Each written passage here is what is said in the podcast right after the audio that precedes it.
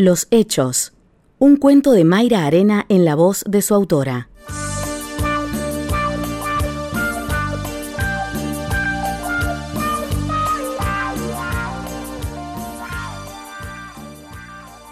Nadie los conocía mucho porque no eran gente muy dada. Vivían ahí ladeando el zanjón que están por entubar, hace 20 años dicen que lo están por entubar, y los chicos iban a la escuela del barrio. Habrían venido siete, ocho años atrás porque vinieron con el chiquito mayor en brazos y la señora esperaba el segundo. Estaba a simple vista que eran bolivianos.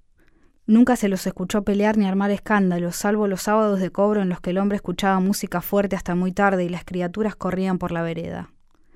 De ella nadie jamás hubiera dicho que era capaz de matar una mosca, y cuando pasó todo, las viejas ni siquiera podían comentar el chusmerío con la felicidad y malicia acostumbradas.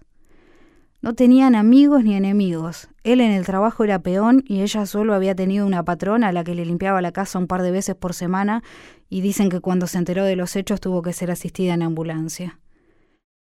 Vivían como viven los migrantes de países limítrofes, con frugalidad y pequeñas aspiraciones. Los nenes eran correctos y educados, salvo cuando la música y el humo del asado los envalentonaba. La casita era una cocina con un dormitorio y un baño, pero tenían otro baño afuera que era el que verdaderamente usaban, porque ella había crecido con esa costumbre. El almacenero en el que sacaban fiado fue el único que la defendió hasta las últimas consecuencias, y eso que nunca habían cruzado una palabra más allá del mostrador. Cuando la fue a buscar la policía, ella estaba enjuagando unas ropas en una palangana. Jamás se imaginó que venían por ella, y mucho menos que era culpable de un delito aberrante. Ella había crecido en las afueras de Villa Tunari, en el departamento de Cochabamba, Bolivia. Sabía hablar en quechua y desde los ocho años había limpiado casas con integridad imperiosa. Sabía cocinar pito y cargar leña en la espalda, cuidar niños y mantener una casa. Quince años tenía cuando se fue a vivir con él.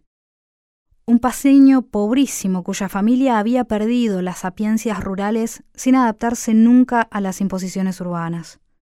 Sobrevivía con la albañilería, sin habilidad para comerciar y dependiendo siempre de los contratistas.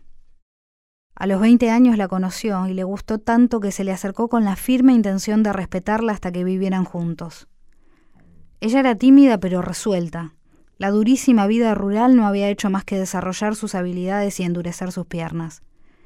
Sabía que ese hombre no la sacaría de la pobreza, como sabía también que jamás le pegaría, y esto último era lo único que le importaba.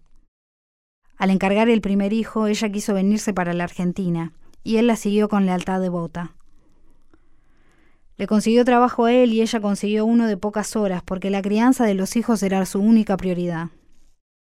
A los nenes nunca se los escuchaba llorar ni amañarse, y estaban siempre impecables, sin importar la humildad de sus ropas. Cuando se descubrieron los hechos, se los llevó un policía y un asistente social, que todavía dudaban de la veracidad de las denuncias. Del hombre los vecinos podían esperar una cosa así, pero de ella no, nunca. Hay malignidades que no se soportan en una mujer. Algunos dicen que en realidad él es el criminal y que cometió los hechos de tal modo que parecería ella la culpable, pero la realidad es que era un hombre limitado. Era incapaz de mirar mucho tiempo a los ojos y de mantener incluso una conversación trivial. Los cuatro nenes eran seguiditos, los dos más grandes se llevaban tan poco tiempo que sabían pasar por mellizos.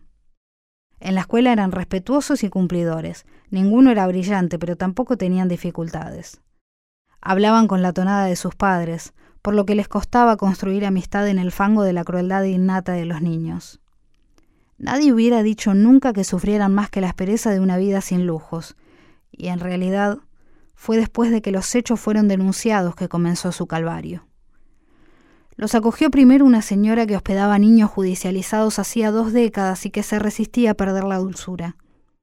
Al tratar con ellos dijo que eran chicos perfectos y que tenían modales excelentes, incluso para ser bolivianos. Luego de unos meses tuvieron que irse a un hogar en el que sufrían el acoso de los adolescentes más grandes, que los hostigaban despiadadamente más por extranjeros que por pequeños. Los obligaban a lavar la ropa y a tender las camas, a sacarle los gorgojos al arroz y a barrer las piezas, pero también les inventaban tareas ridículas para divertirse con ellos, como vaciar el inodoro con una cuchara o contar y separar de a cien los fideos de dalitos. Rara vez hablaban, pero cuando lo hacían eran burlados por su acento, y cada uno de ellos llevaba algún apodo cruel. Al más chiquito lo habían convertido en una especie de camarero de baño. Llevaba y traía un recipiente en el que los más grandes orinaban desde la cama para no levantarse en la noche. Y era la criatura quien debía vaciar el recipiente en el inodoro y volver, sin despertar a los celadores. Algunas veces defecaban entre varios y lo observaban sin disimular el goce de la maldad más bellaca, que es la que se comete contra los indefensos.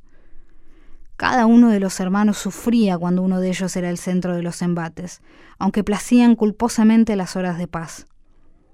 Una noche, el segundo más grande reemplazó al pequeñito en la tarea de llevar el recipiente orinal, y cuando vio que habían defecado, lo arrojó en la cama del más cruel. Fue ahí que le hicieron la cicatriz en la frente. La paliza que le dieron no lo dejó inconsciente en ningún momento, pero estaba tan ensangrentado que creyeron que moriría. Desde esa vez lo respetaron a él y al más pequeño, siendo los otros dos el nuevo chivo expiatorio. No transcurrió una sola noche sin que recordaran a su madre con dulzura. Después de dos años de espanto, el padre insistía en verlos o que vieran a la madre, pero la jueza sostuvo que aún no era conveniente la revinculación parental. Crecieron furiosamente resentidos, aún más que sus compañeros, dado que ellos habían conocido lo que era una vida normal. Olvidaron los modales inculcados y los cambiaron por rudezas, y mataron en sí mismos cualquier forma de sensibilidad. Se bestializaron. ¿Acaso el más grande conservaba ambigüedades, sabiendo distinguir los momentos en que las buenas formas no implicarían sumisión? En el fondo de su pecho odiaba a su madre por abandonarlos, forzándose así a no acariñar ni respetar jamás a una mujer. El que le seguía fue el más cruel de todos, incluso llegó a ser respetado por los rufianes históricos que alguna vez lo habían ultrajado. El tercero utilizaba su sexo infantil para conseguir beneficios, sin que supieran sus hermanos, pero siendo el secreto a voces de varios compañeros. El más pequeño se volvió simplemente un ladrón. En el barrio nunca más se habló de los hechos. Algunos lo recordaban a él y decían que había vuelto a Bolivia, pero otros afirmaban que se había suicidado. La mujer recibió una condena de 12 años. Crecida en el duro campo boliviano con su padre y el padre de su padre, había sufrido múltiples abusos y privaciones toda su vida, yéndose tan pronto como pudo y jurando que sus hijos jamás pasarían algo similar. Algunas costumbres, que no sabía que también eran malas, las arrastró con la ingenuidad de la ignorancia, y para la ley no existió diferencia.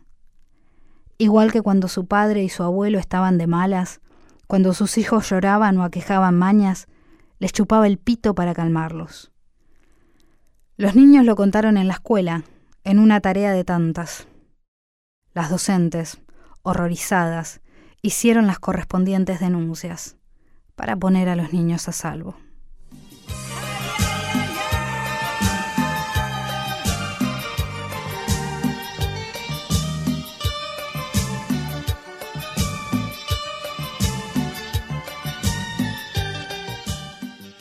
Un cuento de Mayra Arena para la revista Orsay.